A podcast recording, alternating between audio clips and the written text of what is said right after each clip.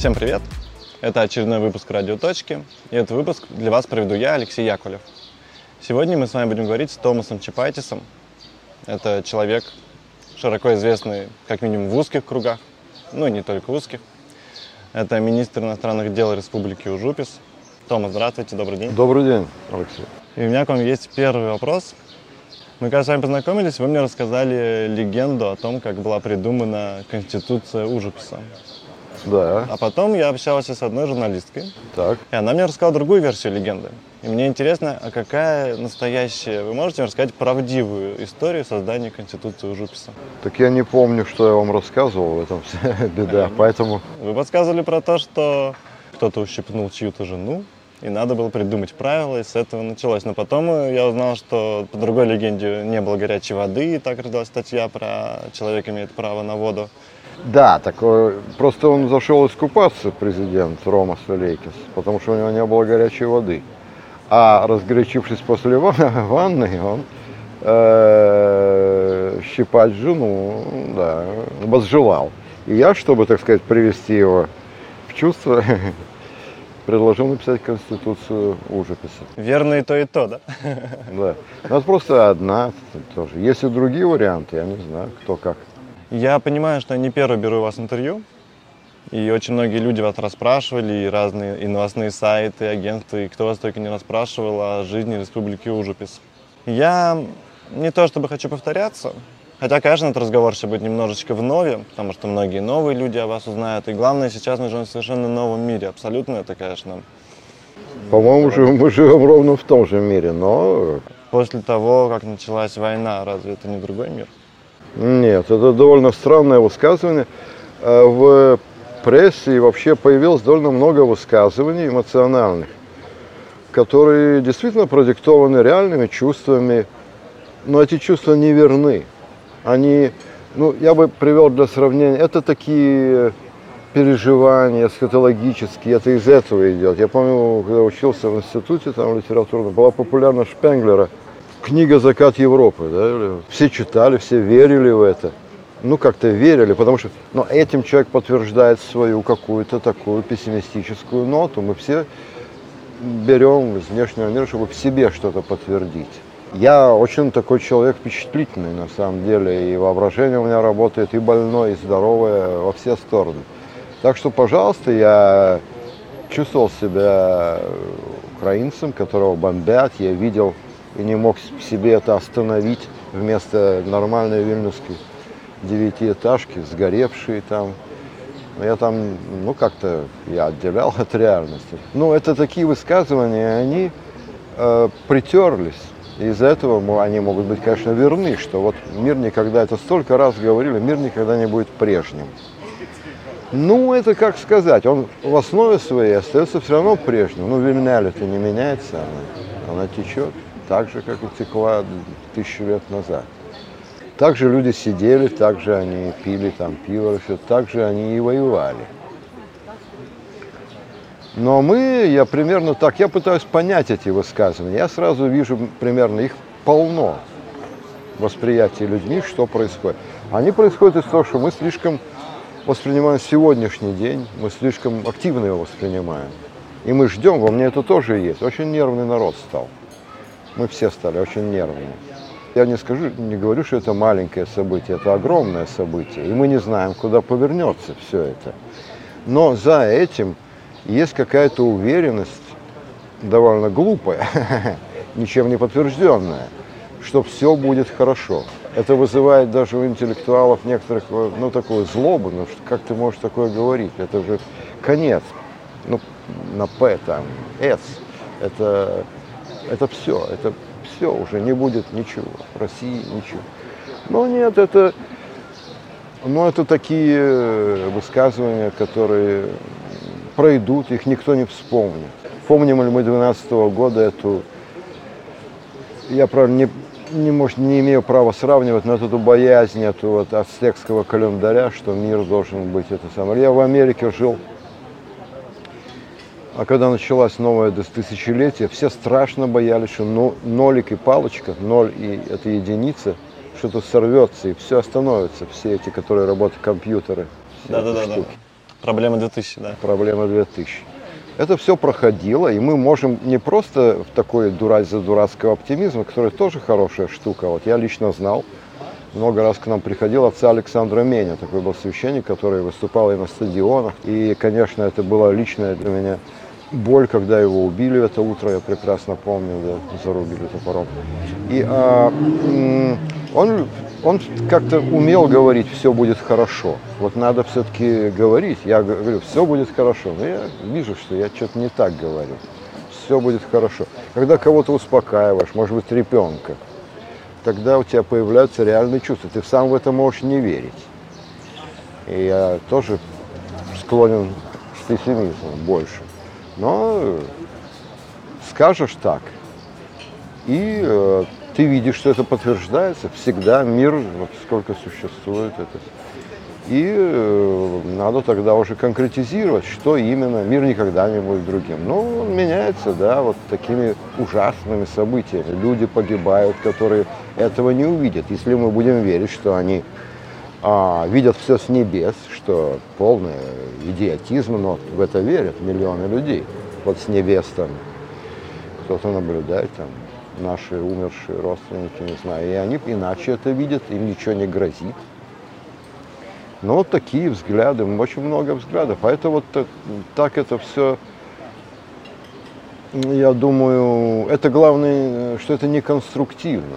Я человек не военный, ну так я, конечно, как мальчишки играл в войну и все такое, но уж лучше просчитывать силы, там, кто кого, а у них там сколько, как говорил Сталин про папу римского, а сколько у него дивизий. Ну там, типа, ну да, уж считать там, а вот если там Литва со, Слова, со Словакией, они пойдут там вместе на, на одну дивизию, хватит их или нет? Ну уж лучше, по-моему, так, чем... Ну, такие у меня соображения по этому поводу. да.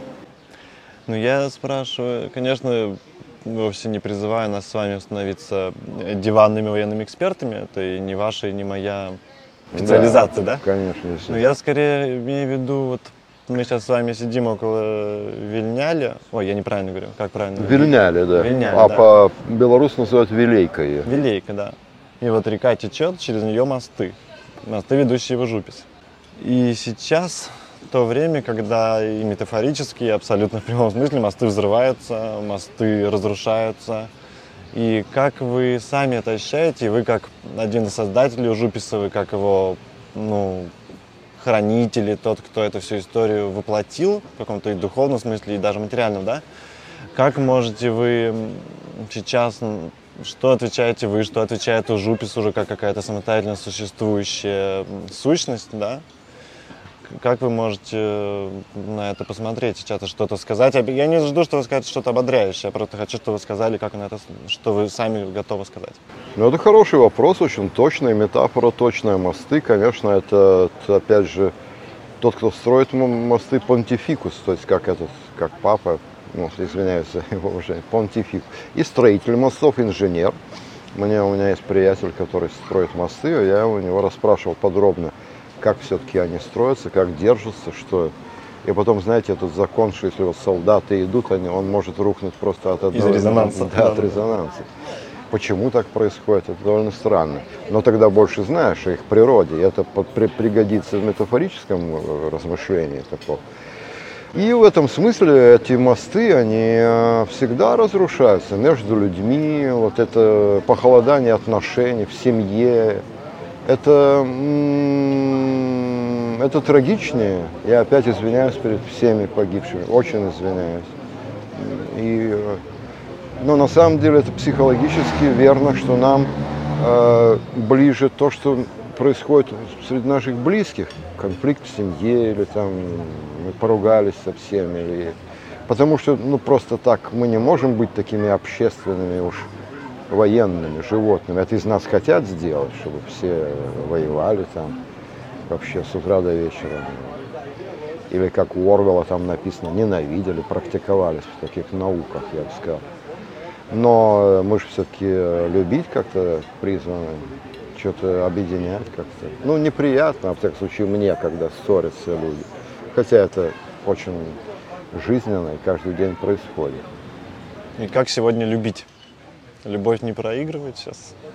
Ну, любовь всегда проигрывает, да, конечно, потому что э, ее мало становится меньше, но что-то, ну, как говорят, человек без, без любви не может жить. Ну, интересно даже, как там кто кого любит. Ну, хотя бы себя любит. Это тоже любовь. И в данном случае меня волнует больше вот э, дру- другая тема, или вот эта тема вторжения, что один народ может другому указывать. Потому что, как я с украинцами говорил, то там, ну, жизнь тоже довольно сложная была.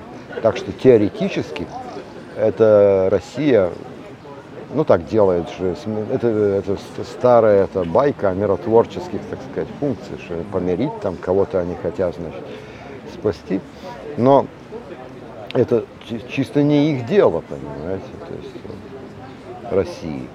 И мне, интересно, как этот народ объясняет себе, экскьюз какой делать, потому что ему нужен экскьюз все-таки, насколько я встречал. И вот это психологически интереснее. А то, что эм, э, вот это разрушенные мосты, потому что я и украинец, и русский тоже, у меня корни такие есть. Э, Это же разрушение, вот такая ненависть тотальная, или уже война и полная такая. э, Это возникает из какого-то хорошего, ну, нормального чувства. Это какое-то сходит, идет все дальше уже к психической болезни и всему такому, но это возникает из довольно нормальных вещей. Вот во мне говорят там и евреи тоже, еврейская у меня кровь, они все разные, они ссорятся и литовец.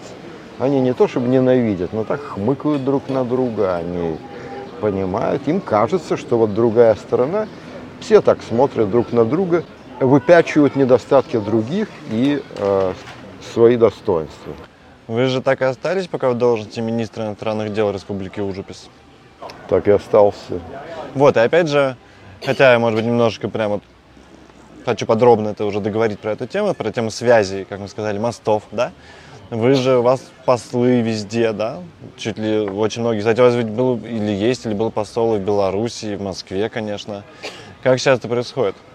Ну, сейчас назначаю послов, да. Вы же действительно отвечаете за связи, за те самые мосты, о которых мы только что говорили. Вот м, как Республика Ужупис, ее внешние связи, МИД, комментарии дипломатов. Ну, ко мне обычно обращаются люди, которые хотят стать послами, они понимают, эти с этой Министерство иностранных дел разделяются на две четкие категории. Одни въезжают сразу, хотят быть послами, им это они понятно, нравится, другие совсем не понимают. Э, Так вот в Литве они говорят, ну Ужипис же в Литве, Они все время, ну да, в Литве. Ну, ну, ну, ну, ну, а, ну, у нас есть послы в Литве, мол. То есть, э, мол, не надо нам других послов. Иногда это ужиписа послы, а они свои послы. Ну, то есть такой, как бы, мир воображения, он, ну, по-моему, сходит, э, как-то перемешивается с реальностью. А кто зациклен на реальности, он не очень этого понимает. Ну, сейчас им назначаются. Э, отличный был посол в России Никита Алексеев, замечательный журналист, художник, мой друг, и светлой памяти он отличные записки писал. Он как раз вот очень предсказывал много, и об этой войне у него была мысль о Крыме. Там.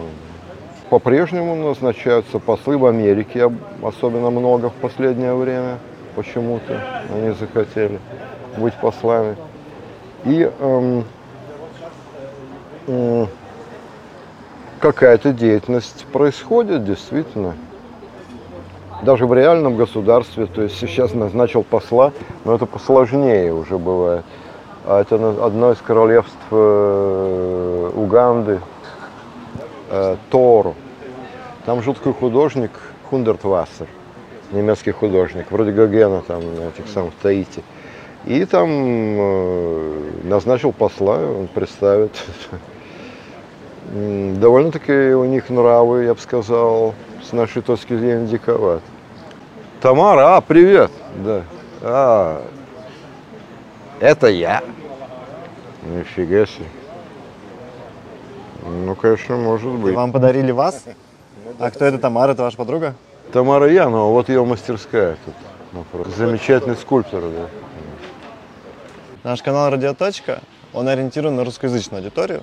И мы говорим на русском языке, и смотрят нас люди в основном, ну, или из России, или, во всяком случае, имеющие отношение к России в плане языка и культуры.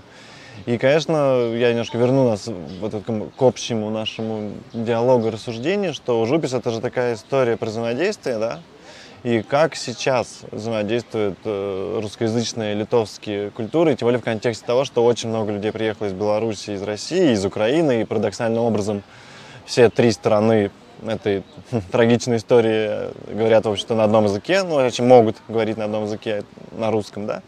И как сейчас происходит это взаимодействие Языка? людей? Может быть, какие-то истории иллюстративные вы наблюдали разного рода, разного плана, или наоборот, Ну, я обучаю вот новых иммигрантов литовскому языку.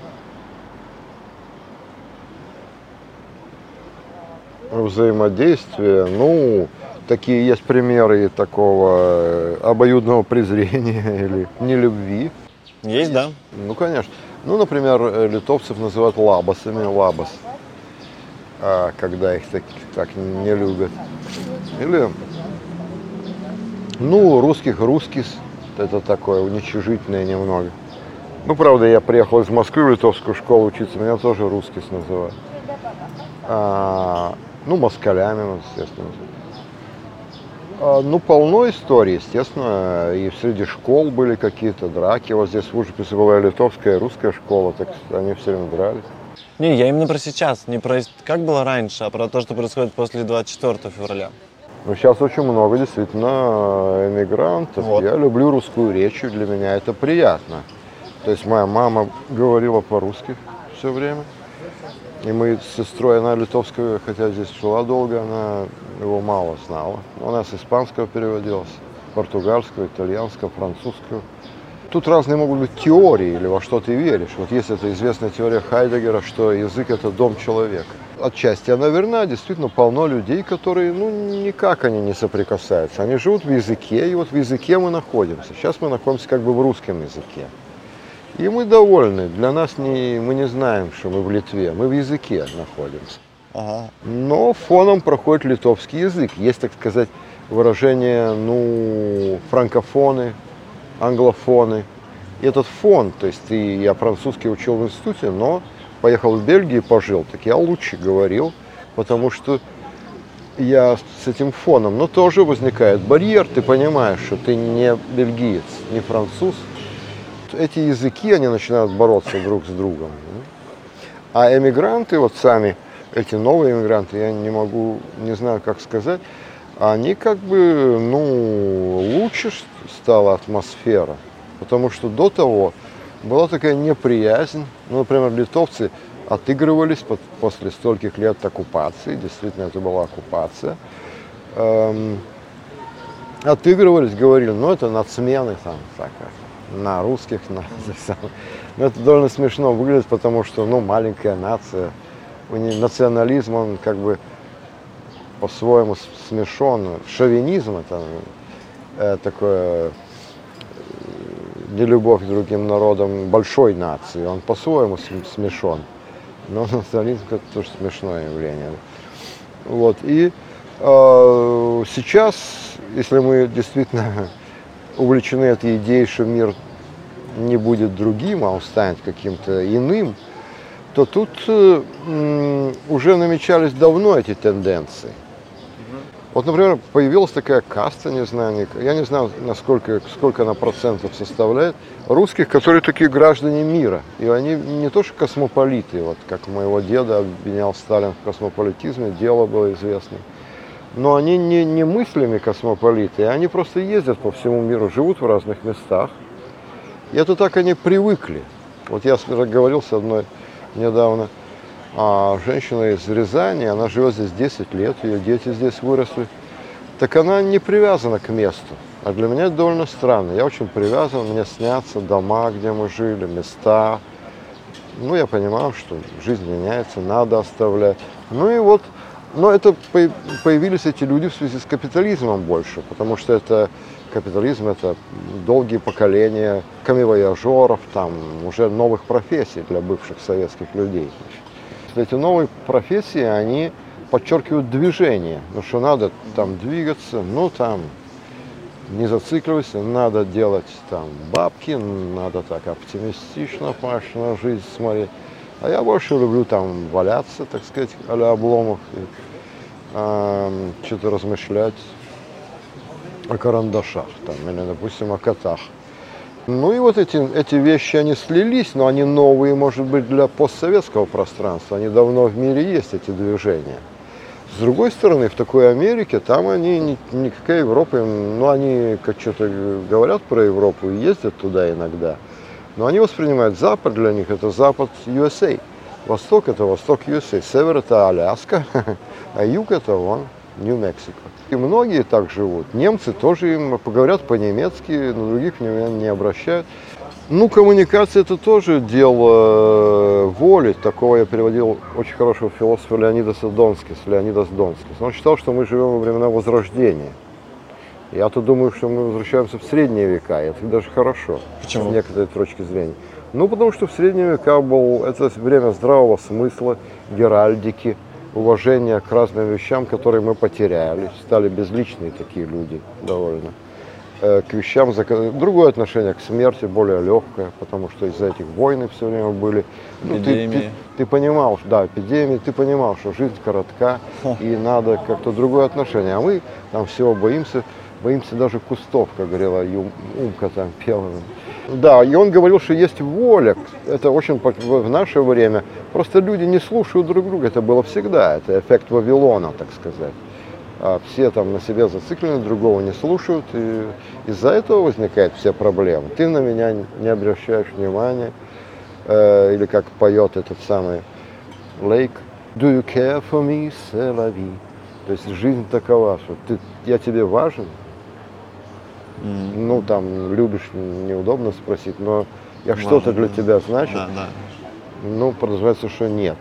Плевать тебе на меня. Ну, конечно, люди обижаются, и вот это главная причина конфликта. Ну, «C'est жизнь такова. Ну, вот это психологически так, и тут с народами это никак не связано. А с народами связано в отношении... Тоже э, русских нельзя обвинить, что они какие-то особенные в этом смысле. Но действительно это было очень такая большая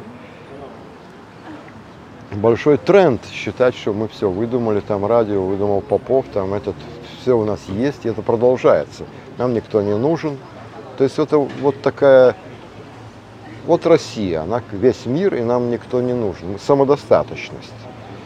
Но это как бы явно было не так. То есть можешь, конечно, во все поверить, но это как бы посмотришь, да нет, вроде не так. Это ну, и мы, конечно, не знали, тогда были в советское время анекдоты, что и нет никакой заграницы, а всех привозят там куда-то, а там строят декорации, что это Нью-Йорк. Такое, да, было. понарошку. Париж, понарошку, да. Вот, и м, так они как заморозили, сумели заморозить народ, что действительно вот он так и заморожен, да, он и так и остался. Ну вот и мне приятно, что люди интересуются, действительно, могли бы и не учить, то есть, так сказать, диаспора, проблема, это диаспоры проблема, этого койна, язык диаспоры. Русские здесь между собой, действительно, они, они уверены, что литовцы их ненавидят. Отчасти это может быть и верно, но очень только отчасти. Литовцы свою, как бы свою жизнь живут. Мой друг священник, писатель Юлий Соснаускас, он писал про то, удивлялся, как-то вот, ну, евреев тут уводили, так сказать, на расстрел, а литовцы, ну, а, ну, у них балы свои. Но это вот так вот люди, они не обращают, живут свои, своими кругами такими, да. И вот этот ваш вопрос, он, конечно, подводит к тому, как эти круги сходятся. Мне приятно, что интересно людям, другая куль- культура, мы читаем литовские сказки, они там читают, ах, ох, какие сказки красивые. То есть они с открытым сердцем входят в эту страну, и мне, как литовцу, это приятно. Да, мне очень нравится, э, отзывает этот подход, и поэтому я здесь ваш согражданин на некоторое время, я живу здесь, и очень Да. надеюсь, что я приближу к себе. И лично я вообще размышляю так, что есть такая ну, легенда, или, если угодно, миф, что Вильнюс, он снится князю, а про себя я считаю, что а, ужепись это что-то вроде сна во сне. То есть это какое-то двойное дно в этом смысле. Ну, Такое может быть, да. подсознание. Ну, сны, да, бывают такие сон во сне, что я снюсь себе, и мне в этом во сне снится.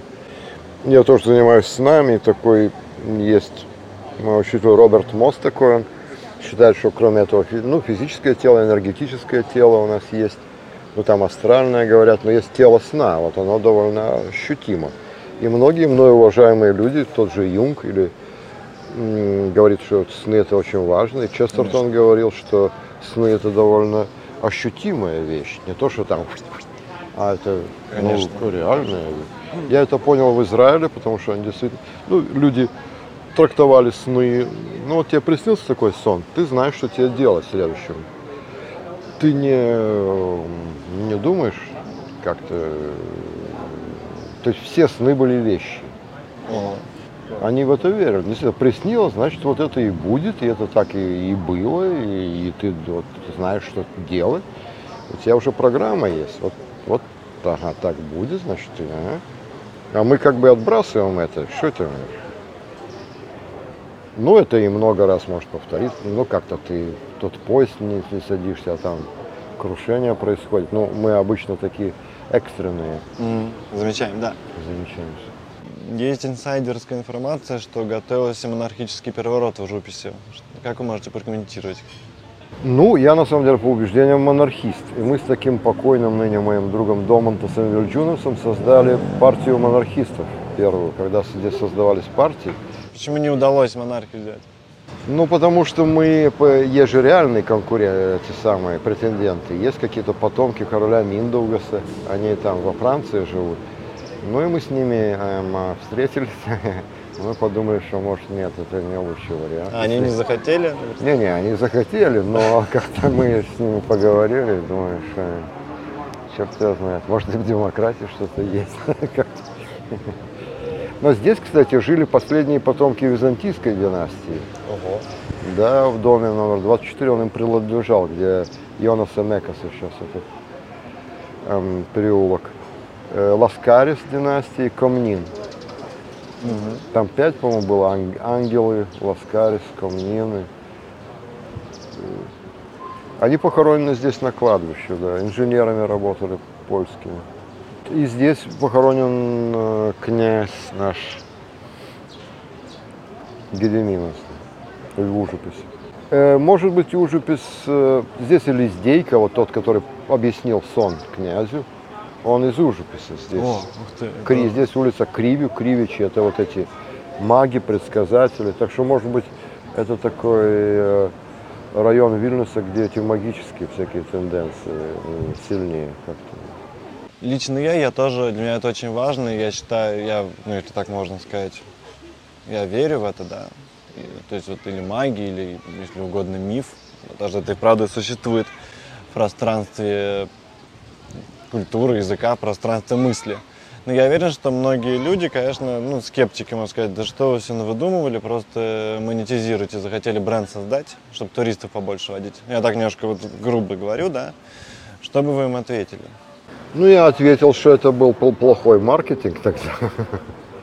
То есть мы это делали от души, для себя, потому что район находился в крайне печальном состоянии. Ну и просто надо было что-то жить, чтобы совсем это в депрессию не впасть. Его почему-то так э, очень к нему власти городские относились, ну потому что здесь полиции не было никакой. Это был действительно очень депрессивный район. Но по-своему смешной, конечно. Здесь такие парадоксы, всякие смешные вещи. Если видишь смешную сторону, то не так. Это все грустно. А так вообще разруха, все, значит, дома обваливались, и там какой-то процент, не знаю, 20, может быть, а, не знаю, 30 процентов в тюрьме, в тюрьме сидели. Квартиры пустые, все это текло и как говорил философ, менялось. А, ну и надо было что-то веселенькое придумать и такое как бы жизнеутверждающее. Вот мы создали эту страну. Но, конечно, мы могли провести маркетинг, но никто это все как-то поставить на такие. Но это сделали и без нас, но через уже 20 лет. Вот А это не вы? Вот то, что я футболку купил у Жупскую. это мы делали, да, это мы делали, но это очень лениво и долго делалось. Недавно появилось совсем, еще, по-моему, в Ну, 15 это- году не было, и вот только сейчас. Это береза. Настя Береза, по-моему, рисовал. Да, это ее стиль. Это все делалось, но все-таки прошло уже 22 года с нашей независимости. Так что, ну, все это, конечно, можно было завалить просто всех ужупийскими какими-то вещами. А университет ну, только сейчас начал работать. Все это э, мы могли, потому что многие из нас, этих нас работали, я тоже рекламу делал, в рекламе, в в видеорекламе. Все это вполне умели подавать и все. Но мы хотели как раз выйти из этого, потому что там-то видно, что ну, даже не можно так это сделать, как и с пропагандистской рекламой, что никто не, не заметит, все поверят. Но мы как раз хотели оставаться честными перед самим собой. И ну вот из всех, э, так сказать, объяснений, что это за ужипис такой, это э, одно из самых лучших, которые я знаю, что это ужипис, это ш- школа жить с другими людьми. Здесь очень разные люди собрались по какой-то причине.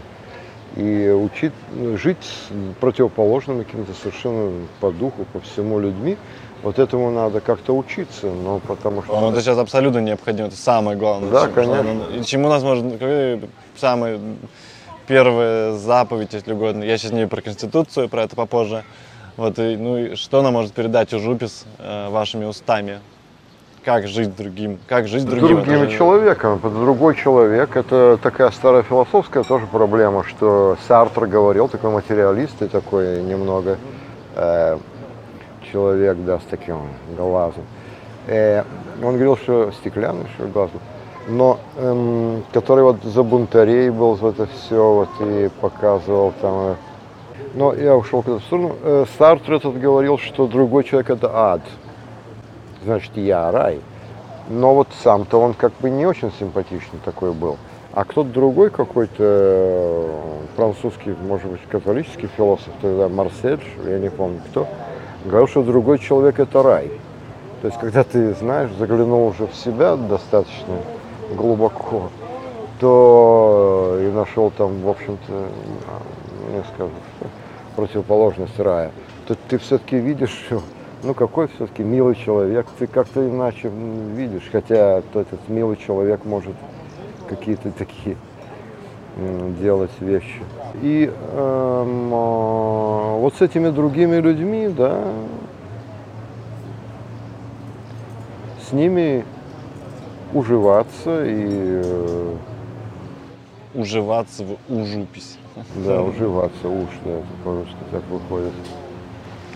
Это есть, потому что в мире есть еще такая, ну, слабость или какая-то такая порог, что все хорошие идеи их быстро приводят в негодность, ими, значит, их как-то развивая. Вот Мгм. толерантность, идея толерантности, она быстро переходит в свою противоположность, потому что все получают какие-то гранты, размахивают этой толерантностью, но это имеет совершенно противоположный эффект, то есть они каких-то ну а вот на самом деле как-то это довольно сложно и как-то, ну может быть, само приходит, когда у самого есть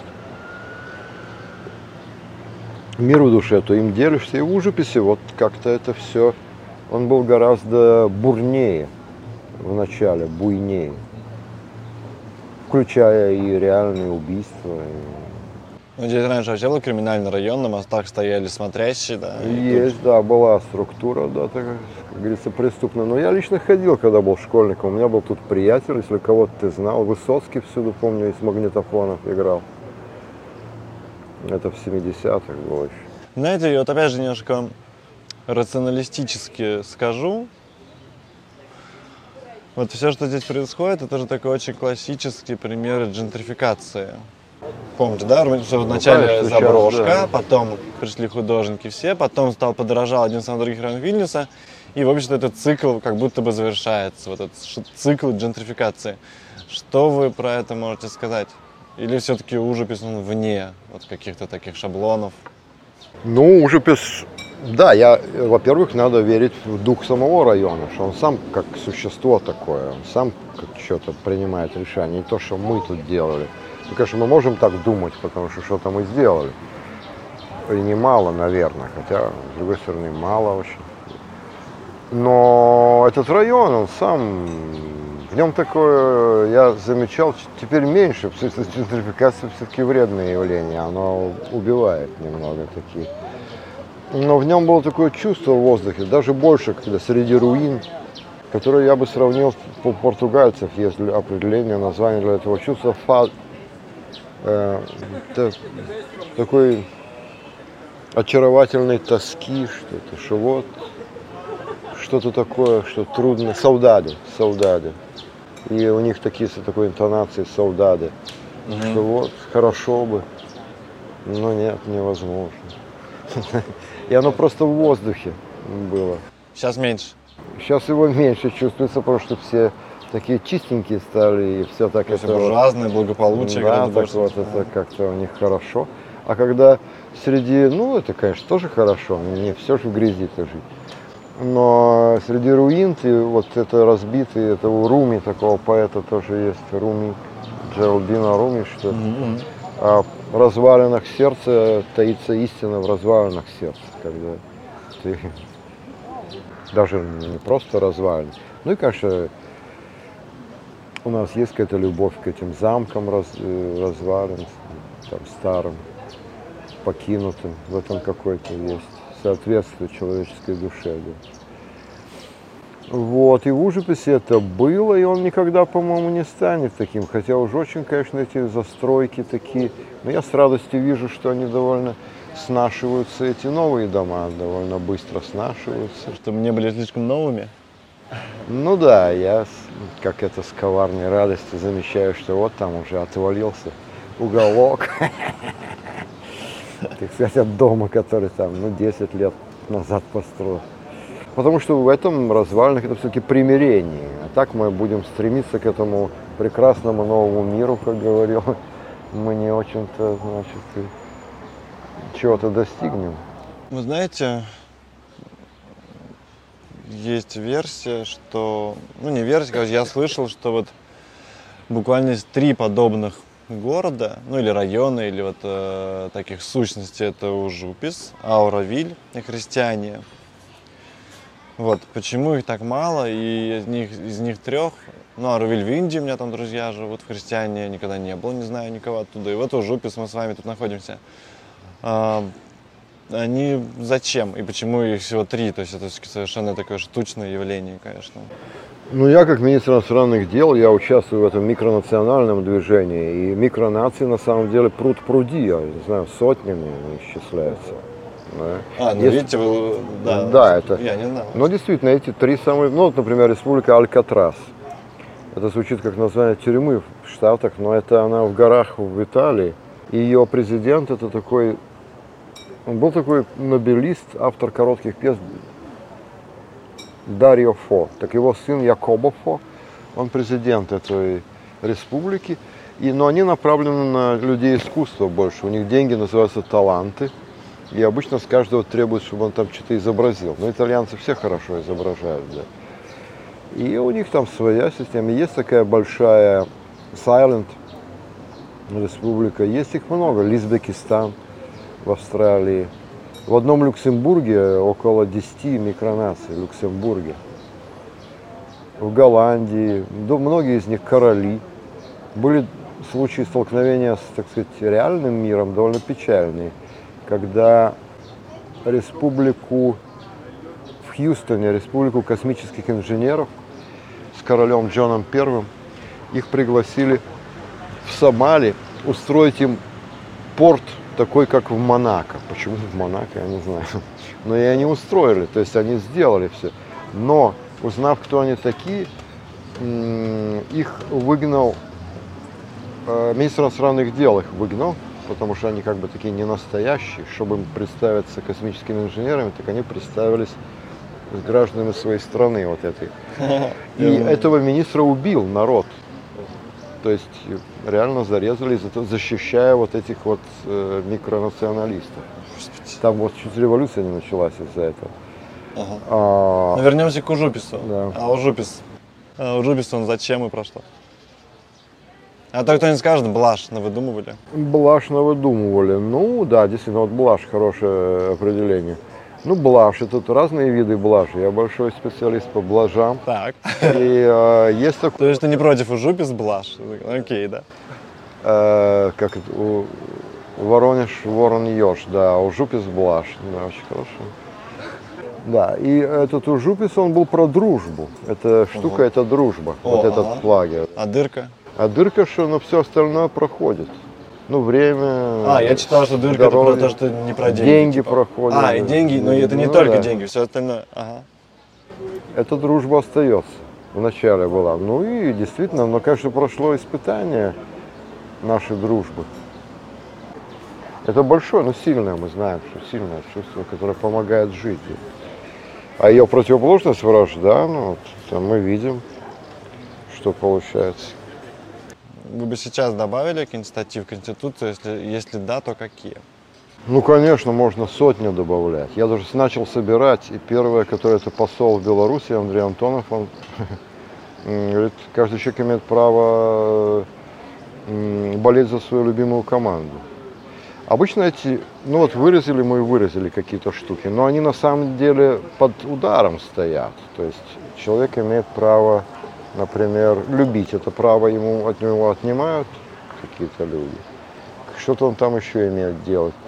Э, Кто-то ему не дают верить, вот мне не разрешали в СССР, там, это атеизм, этот есть. Это все и могут и не давать болеть за эту команду. Конечно, многие люди схватывали вот это сам, так сказать, шаблон, что вот человек имеет право. И напридумывали очень много, и очень много хороших вещей. Я даже не знаю, какие.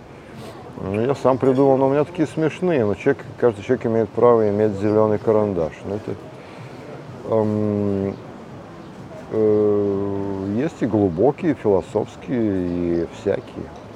А еще вот эти три заповеди, интересно, они особняком идут. Не выбеждай, не защищайся, не сдавайся. Они очень у меня отзываются. Как вы их придумали? Это как-то было одновременно, это же немножко отдельно. Почему это не статьи Конституции? И почему их три? И э, вот почему только такие три вы взяли? Э, Ну, я не знаю, ну, обычно их сравнивают с христианским. Ну, потому это я их считаю заповедями, и когда делают доски, то я требую, чтобы их писали отдельно. А, например, Ромас мой соавтор или другие, они обычно записывают это под А, номерами. как да. статьи. Это, м, да, заповеди, мотто, да, не побещай. Ну, почему мы их придумали? Ну, потому что в людских отношениях я тебя, ты меня там. Или, как говорят в анекдоте, не я тебя и не ты меня, а она нас. Так. Но потому что ну, люди в человеческой психологии как-то вот, что другой он там, вот, я там, я Яху, а он там, или, а ты не Яху. Ну, то есть какие-то такие вот. Еще была история, что ось мира здесь проходит. Это как? Расскажете чуть-чуть? Вы в одном интервью про это говорили ранее. Ну, это у Ромаса такая идея, он любит такие довольно красивые рисунки, что здесь это центр мира. Ну, да. Ну, надо так, так думать, да, надо. Зачем? Ну, потому что тогда ты спокойно, не надо никуда бегать, искать ничего. Жалко, я сейчас не могу найти точную цитату. Вы прямо в каждом интервью последовательно это говорите. Как же вы сказали? Что, ну, что-то вроде того, что я примерно по памяти цитирую. Это не я выдумал, это так и было. Как-то так вы то и дело говорите, что это все равно должно было произойти. Вот про это место, про ужупис. Я вот сейчас ищу точную цитату вашу. Но вы это Не, я последовательно думал, говорите. Я говорил вот про этот дух солдата, про Ужупис как личность, сущность, что он сам придумывает. Вот, вот, что это не плод, это не просто произвольное какое-то, а вот давайте, я сде- вот, а, вот мы захотели, просто левая пятка, что это не пятка почесалась. Да, но есть разные теории творчества. Вот Конечно. такая старая теория с музами там, или с ан- ангелами, которые шлют что-то. Вот я в нее верю. Ну, я вижу тогда этих ангелов, да. Э, но это кажется странным с современной точки зрения. Что что странного? Это какие-то такие посланники, медиатор. Или муза, более приемлемая теория музы, что поэту диктует муза, там она изображается, вот она там. Ну, я делаю вот такое движение, например. Значит, я не обращен на себя, то от кого я жду, собственно? От вот этого зонтика там или от реки. Кому-то я обращаю, мы обращаемся, хотя он не видно его. Или как вот, ну, в Уруме, там, восточной традиции, это был виночерпий какой-то. Но здесь у нас бармен за баром стоит, а есть какой-то небесный виночерпий, который всем наливает, там, сколько ему нужно. Там. Ну, я не знаю, но мы тоже, как бы, сущности с Ромасом, э, личности там и всякое другое. Даже паспорта у нас есть. Так что мы реальные люди, которые что-то написали. Это я к тому, что много таких нашлось, которые говорят, что там это народ там написал. Нет, нет, это вот написали мы с Ромасом. И вот еще у меня ваша книга в руках «Дело рук утопающих». И там была цитата одна. Это, конечно, гиблое дело автора просить коммен... расшифруйте строчку поэзии. Дмитрий Быков меня за это, наверное, не похвалил, но позволю себе, как начинающий журналист, а, слабой душе, слабой дорожкой шагать. Обнадежьте. Обнадежьте. Это звучит вот грустно. Я, а вдруг у меня, например, слабая душа или вот А, ну я часто слушаю, чувствую, что вот слабая у меня душа. Но я все время учился своей главной задачей в жизни. Я считал м, признание своей слабости, ну и слабости, конечно, потому что противоположно это гордыня, ну, что мы из этого очень много грехов возникает. Вот люди войну развязали, учат других. Ну, сами бы собой занялись. То есть э, большая страна, тоже ума не хватает. А вот э, чувствовать себя слабым, ну никто не хочет. Ну что, я на ладан дышу, что ли? Ну сейчас я, возраст, конечно, но хочется себя чувствовать сильным, уверенным. Так, Ну, это я бы про духов... Наверное, мы больше про духовное говорим. Не про... Мы говорим Да, не ну, про это слаб- тела же, да, а про Да, но Ева это... силу духа. Да, вот тут, как вы видите, какие-то еврейские деятели, просто это реминесценция на ситуацию евреев, которая, я представлял, представил себе женщину такую во время войны, которая совершенно, ну, потеряна. И она, ну, выживает. И она через это страдание, она видит как-то все.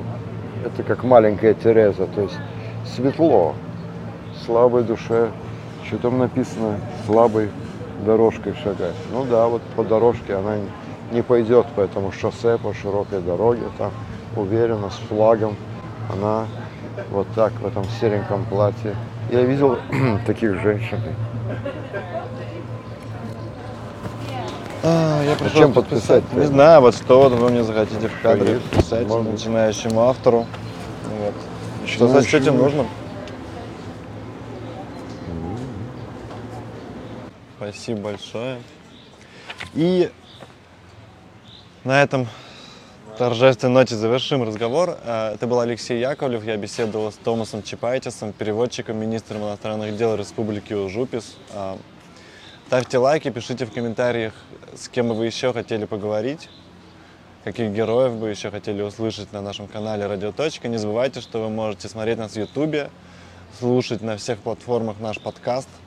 Не забывайте подписываться на нас и не забывайте делиться нашим видео, чтобы больше людей могли посмотреть и послушать наших героев. Ставьте тоже сердечки и вот эти а, с улыбкой, с ржащие физиономии, плачущие тоже ставьте, в общем. Ставьте. Да, Томас, спасибо, большая Спасибо честь вам, мне да. иметь с вами Да, такой долгий содержательный разговор. Кстати, без А. содержания. Сумбур вместо разговора, как сказал бы Иосиф Виссарионович. До свидания, спасибо всем.